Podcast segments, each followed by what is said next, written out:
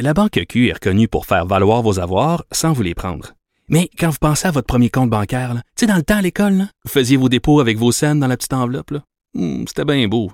Mais avec le temps, ce vieux compte-là vous a coûté des milliers de dollars en frais, puis vous ne faites pas une scène d'intérêt. Avec la Banque Q, vous obtenez des intérêts élevés et aucun frais sur vos services bancaires courants. Autrement dit, ça fait pas mal plus de scènes dans votre enveloppe, ça. Banque Q. Faites valoir vos avoirs. Visitez banqueq.ca pour en savoir plus. Ben oui, on le sait. Martineau, ça n'a pas de bon sens comme il est bon. Vous écoutez Martineau. Cube Radio. Alors, tous les lundis, je parle à l'essayiste et journaliste Jérôme Blanchet-Gravel. Salut, Jérôme. Salut, Richard. Écoute, euh, le livre de Denis Coderre, préfacé par Anne Hidalgo, qui est un clone de Valérie Plante, c'est assez spécial. Ben oui, ça m'a tellement surpris. Moi, j'étais toujours, euh, toujours été convaincu que notre Valérie Plante était notre Anne Hidalgo, Ben oui. l'incarnation montréalaise. Il- elles partagent euh, tellement de, de- elles ont tellement de choses en commun, c'est nos deux mairesses. En France, on dit pas le mot mairesse, ça, ça m'étonne toujours. Ils sont encore avec le, le maire Anne Hidalgo. Euh, donc, euh, ce que- ça veut dire, c'est que euh, si Anne Hidalgo donne son soutien à Denis Coderre, c'est parce que bon, on est on est devant deux euh, deux manifestations de la gauche. de la gauche woke, de la gauche éveillée, multiculturaliste, la ville verte, la, la ville euh, la ville au euh, la ville comment ils disent sa- sanctuaire là, pour les, les, les, les, les, ré- les- les réfugiés etc donc euh, ben écoute moi je suis- tu le sais je suis pas de Montréal j'habite pas à Montréal évidemment euh, je vais souvent à Montréal mais euh, disons que ça me c'est rien de rassurant pour notre métropole euh, québécoise là. Ben non, parce que j'ai lu, euh, j'ai parcouru son livre et euh, j'ai l'impression que c'est un livre qui aurait pu être écrit par Valérie Plante. C'est la même affaire, là. Euh, il gueule contre la brutalité policière, il veut une police plus communautaire, il, il, il veut la grande réconciliation avec les peuples autochtones, il parle de Black Lives Matter, il cite, il cite une féministe noire intersectionnelle. Écoute, là, il a bu le coulet dans maudit, là. Je je l'ai pas lu. euh, je t'écoutais tantôt les extraits que, que tu as sortis. Euh, mon Dieu, euh, ça, ça voulait pas dire grand chose. Non. J'espère qu'il y a quand même euh, j'espère qu'il y a quand même quelques euh, quelques paragraphes avec plus de, de contenu que ça. Là. Mais c'est ça, Valérie Plante. Elle partage à, peu près la même vision qu'Anne Hidalgo, toute ce- cette espèce d'ingénierie sociale, euh, tout, ce qu'on reproche finalement à Anne Hidalgo, on le reproche également à Valérie Plante. Donc le fait qu'Anne Hidalgo appuie Coder, vraiment, euh, les gens peuvent penser que c'est symbolique, une préface là, euh, mais, mais dans le cas qui nous intéresse, c'est pas que c'est pas juste symbolique là, ça veut ça veut ça veut tout dire d'une certaine façon. Donc, euh, toute la, la circulation, tout ça, euh, qu'est-ce que Coder va faire? Parce qu'à Montréal, Montréal, c'est une, grande ville. Euh, c'est une sorte de Babylone euh, nord-américaine et francophone. C'est une ville où il y a de la criminalité, où la mafia est quand même aussi assez présente. Donc, euh, ça va prendre à- pas mal plus que, que, que des cocktails grano puis des cocktails véganes à l'hôtel de ville de Montréal euh, pour régler tous les problèmes. Comprenez-moi, là, euh, ça prend un homme fort à Montréal. Ça peut être une femme forte, là, euh, c'est une expression. Mais à Montréal, c'est une grande ville qui a besoin d'un homme fort. là. Euh, Ça, ça prend pas juste des symboles, puis des euh, des arcs-en-ciel, puis de dire regardez comme on, nous sommes ouverts. Non, non, c'est parce que Montréal, c'est une ville euh, où il y a des, la criminalité, etc., il y a la corruption, et on peut pas juste, euh, c'est ça, on peut pas juste se rabattre sur, sur des, euh, des, cocktails grano à l'autre Ben non, non, non. Écoute, on euh, on veut pas un- d'un chef scout, là. on veut vraiment là, d'un maire ou d'une mairesse forte, comme tu dis. D'ailleurs, parlant d'Anne Hidalgo, l'adjointe d'Anne Hidalgo, qui est Audrey Pulvar. Elle s'appelle Audrey Pulvar. Il y a un texte sur elle dans le Figaro que tu m'as envoyé. Elle a donné une entrevue, puis on lui posait des questions euh, sur les fameuses réunions euh, interdites aux Blancs euh, que, organise euh, le syndicat étudiant en France. Et elle, elle a des propos assez, assez décoiffants. Veux-tu nous en parler? Oui, la polémique se poursuit. Donc, c'est celle entourant l'UNEF, le- le fameux syndicat des étudiants français, l'Union nationale des étudiants de France. Donc, euh, Audrey Pulvar, effectivement, une chroniqueuse euh, et journaliste très connue, qui était, était notamment à l'émission On n'est pas couché, là, le, fameux euh, Tout le monde en parle sur actuel français. Euh, et donc, pour rebondir sur cette affaire-là, l'UNEF, on le rappelle, tient des réunions en non-mixité. Ce que ça veut dire, c'est que il y a des réunions d'étudiants en France qui euh, sont réservés euh, aux personnes dites racisées, donc qui sont exclues aux blancs. Et donc, euh, on a invité Audrey Pulvar à réagir là-dessus. Et elle nous a dit que, elle a déclaré à la télévision que les Blancs, oui, peuvent, doivent y participer de temps à autre, mais doivent se taire. Et donc, ça a fait quand même, ça a fait la, polémique.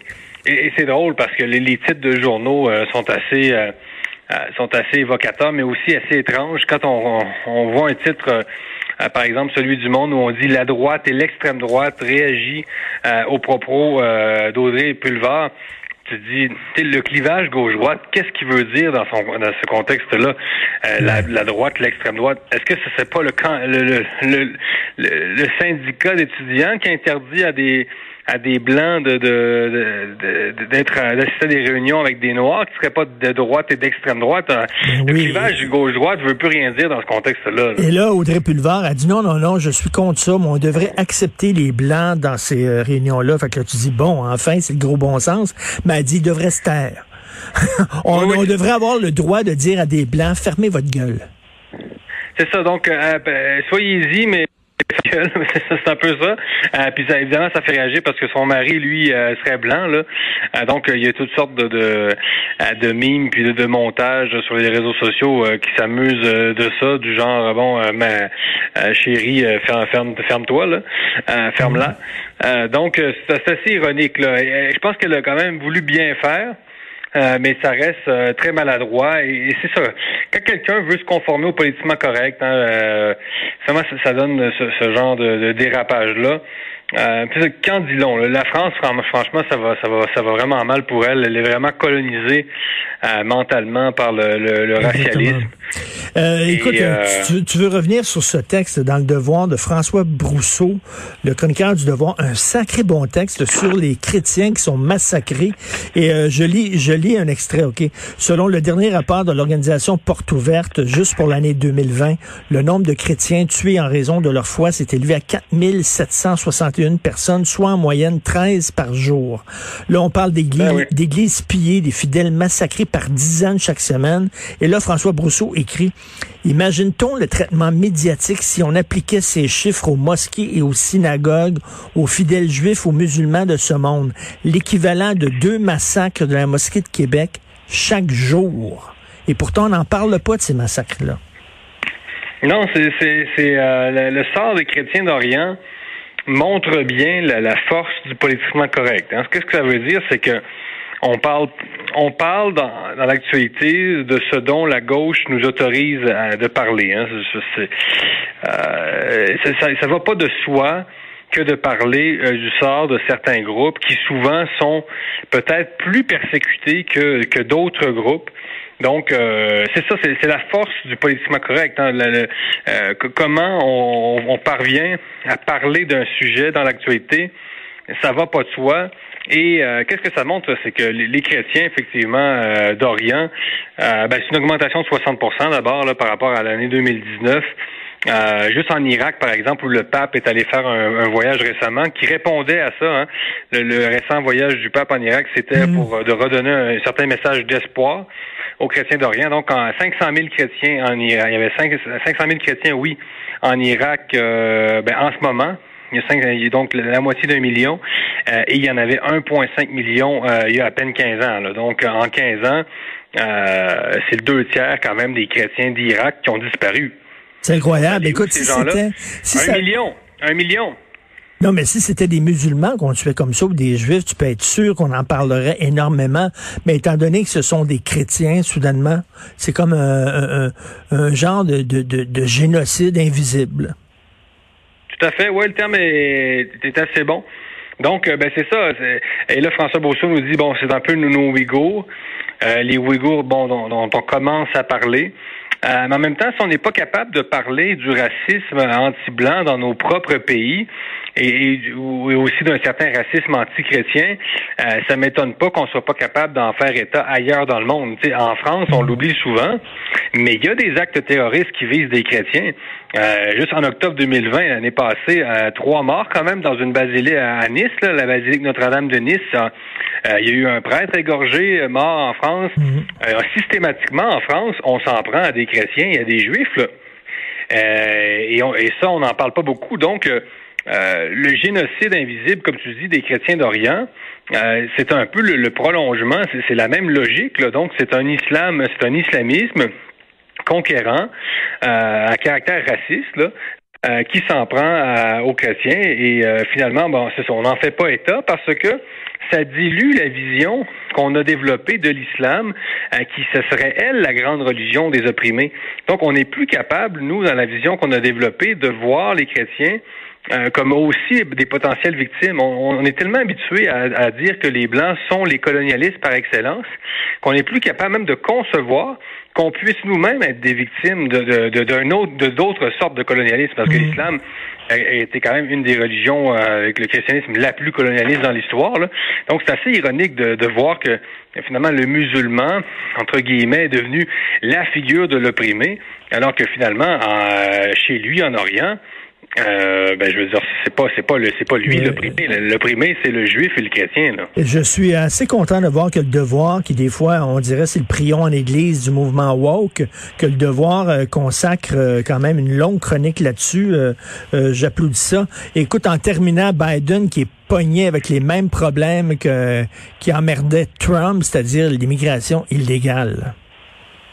Ben oui, c'est assez ironique aussi euh, de voir ça. Premier jour de son mandat, Biden, on, le rappelle, euh, donc euh, annonce qu'il met fin à la construction du mur frontalier, donc il poursuit pas la construction du mur de Trump, bon qui avait été commencé avant Trump, on le rappelle, mais qui mais qui avait été continué avec Trump. Donc, euh, première chose, il fait, donc, il, a envoyé un faux message, un message euh, d'espoir, un faux message d'espoir. Finalement, il a fait des hmm. faux espoirs, c'est-à-dire aux migrants euh, centro-américains. Euh, donc, ce qui, ce qui est, la crise dégénère. Là, on parle de 15 000 enfants sans papier à la frontière. Donc, 15 000. Le Biden parle presque seulement euh, de la pandémie euh, actuellement sur les réseaux sociaux, etc. Euh, c'est normal, c'est un grand sujet, mais là, il va falloir qu'ils réagissent. Donc, ce qui est, ce qui est, ce qui est intéressant d'observer, évidemment, c'est la différence de traitement médiatique. Donc, quand c'est Trump qui se ramasse avec des enfants à la frontière, qui en fait séparer, etc. Évidemment, c'est un monstre épouvantable. Euh, mais quand c'est Biden, ben c'est, seulement un président démocrate euh, qui euh, doit composer avec une situation euh, qu'il n'a pas voulu, etc.